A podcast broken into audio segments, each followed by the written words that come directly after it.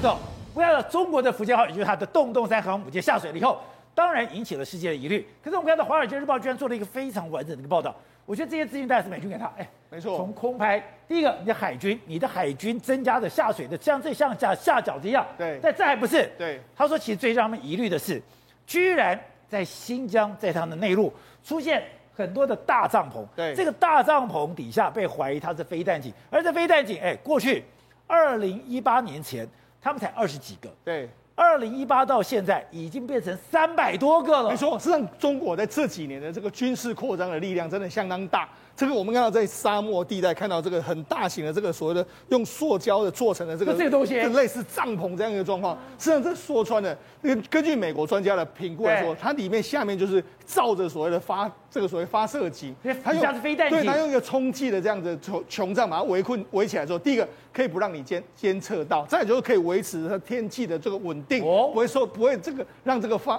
这个发射井受到这个影响，对，包括说可能受到这个侵蚀的这个影响、雨水的这个影响等等之类的。表面上看它是一个帐篷，对，可是私底下刚刚讲它是飞弹发射井，对，没错。事实上，在过去一段时间，中国是这个这个建的这个发射井不多，但是在从在过去两年的时间里面，他们就说光是建的这个，你看这各式各样，这从这个空招空《华尔街日报》从这个空中画面拍出来，一个一个一个圈起来，就是他们发射器。对，他们过去两年的时候再建或是已经完成了，已经增加三百多个。所以人家说为什么？他们说两年增加三百多个发射井，他们就比对了，因为比对为什么增加这个三百多个？他们就比对了这个斯德哥尔摩国际和平研究所，他就发布了说中国到底有多少颗核弹嘛？对，就他们就说中国约有有三百五十枚这个核弹，所以三百五十枚，哎，跟这几年新增的这个发射井好像有点类似这样的状况。所以难道是说中国就是盖这些发射井，未来准备把核弹头都弄进去的时候，未来可能用这个来恫吓美国的一个状况？所以它不但是飞弹发射器，它也是核弹发射器。对，好，那我们讲《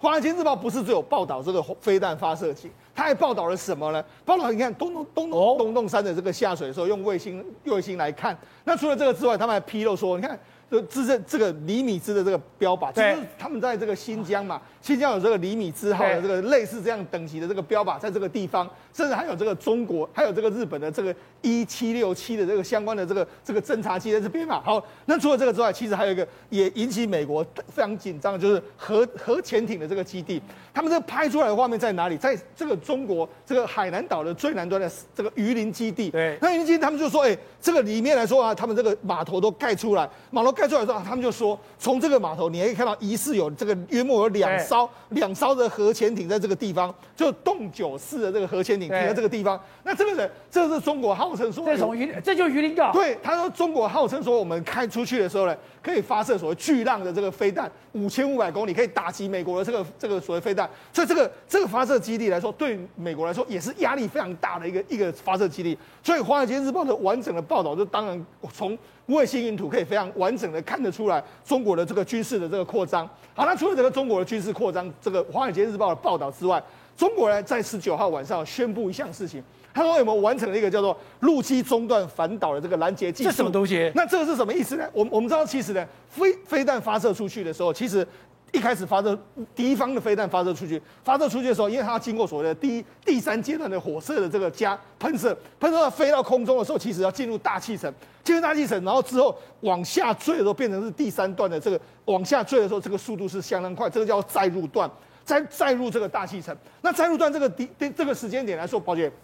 这个速度太快。我们曾经讲过，在载入段的过程里面来说，它的速度可能到十几马赫，你根本拦都拦不住，下来就来不及。所以唯一拦得住的，就是在中段这个这个地方。中段这个地方来说的话，就是所以你要在中段这边把它拦截。那中国他们十九号宣布说，我们已经拦截成功。那事实上是在什么日之前只只有这个美国跟日本有这个测试过，还有中国测试过。中国从二零一零年有测试过非常多的这个状况。那他们这一次就说，哎，我们完成了，而且他们还说我们是防御性的。我们没有针对任何国家，但其实大家都知道啊，明眼人都知道，你这也也是要防范说，可能接下来的话，敌敌人对你发动这个攻击的时候，我怎么去拦截你的导弹的一个情形。好，所以董事长，其实《华尔街日报》公布这些影片会非常耐人寻味。《华尔街日报》照讲你是一个财经媒体，你这个财经媒体怎么会把中国你的飞弹发射井、你的潜舰的这个港口、你的这个所谓的洞洞山航母，在过去从怎么开始建造、开始完成、怎么下水？全部都把它拍成纪录片，这个纪录片谁给你的？他说你为什么要透过《华尔街日报》？而且之前你也提过，你要了解中国内部斗争，最好的就是从这个报纸看出来。《华尔街日报》是目前跟北京当局还有线，所以我们所谓的他还有记者跟他能够沟通的这些，能够争取到独家新闻的一个很特殊的报纸了啊。但是这在你今天《华尔街日报》来看这个这个所谓增加的发射井这个故事，对，这个就对它消息来源，那当然就不是北京了嘛，当然是已经是美国国防部提供的消息。但到底这个在沙漠中出现，就是这出现了新的两百多个发射井，到底是不是核子武器的发射井或者核子弹头？现在其实大家都还在怀疑。因为这个陆基的发射井呢，基本上要成功几率很小，是吗？当然呢，因为你很容易被监控嘛。现在美军最担心的中国大陆的核武的发射，只有或是说 ICBM 长城导弹的，其实就一个东西啦，就是潜舰，因为它有核子潜舰，它潜射，哎，它潜射发射，它这个比较不容易控制，所以它必须要在东海、在南海部分。做，因为唯一可以发生的地方就是南海嘛，对，就进入南海，进入西太平洋这一段，对，你就抓不到他了。其他他跑掉你就抓不到了，所以台湾很重要嘛，台湾就负责这一段的监控跟拦截任务嘛。他们没事在我们西南空域飞啊飞啊飞啊，就是保护它这个航道上的安全，它能够让它的潜舰能够在这边进出，对，这主要目的。其实其他的这些的陆基的飞弹，我不认为，觉得是个幌子，哎。我不能这样子讲，但这个要攻击这个美军成功的可能性啊，实在很小，因为你的发射井你要开始，你要开始先动，要启动开始，你的电子电子信号先出来了嘛，你的不要说你盖子打开了，你光是这个软机一动，它卫星马上知道啊，啊，所以你这两百多个发射井有什么意义呢？对，所以我是很保留了，但听说了哈。就是说，这个中共在这个发射井下面呢、啊，做了非常长的隧道，所以它前面是整个是轨道连接。对，你不知道是从哪一个发射井开始动，它会突然间，它可以，你可以感觉到我要动，但你不知道我从哪里发射出去。知道的时候已经知道是哪个发射井了，哦知道的时候已经监控好了，那个没有问题。但是它弄了好几百个的原因，就是说它可以在下面移动，对，它不是一个静态的。啊，但是陆基这个重机到底打的话是打什么意思？到现在我们也搞不懂，因为老共有很多奇怪的想法，不见得，因为美国又没有这个东西，美国也也有也有固定的啦。但美国真的攻击你的时候，不会是用这种东西打你嘛？美国是用潜射，它用陆基，它是用活动式的，它其一大堆的花这个花样来攻击你了。但是这个东西它有有个讯号告诉你说我。今天在增加我的核子武力，哦，这个是确实的。我增加我的核子弹头，我增加我的中程导弹，这是确定的。那这个东西给你美军一个警告，就是我敢打你，对，我敢跟你拼。那那至于你要怎么样来跟我玩这个游戏的话，你要坐下来谈。中共是展现了很强的决心，在这边不断的在对他的科技。哎，那我听你这样讲。那我根本觉得，搞不好《华尔街日报》这个讯息是中国给他的，他来吓人的。啊，不，他他可能真的，这个不可能吓人，因为这个消息已经出现了第三次了吧？哦，他有两一有前一两次，就是看那些图案啊等等啊，对这个东西也不不知道，兵不厌诈，到底谁给谁不知道。但是我认为美军的国防或美国国防部。应该充分掌握住这个情报，应该是没有问题。但是不是代表了他要展现出他的实力，或者他有攻击的力量来讲的话，这个还有很多解读空间。好的，栋浩，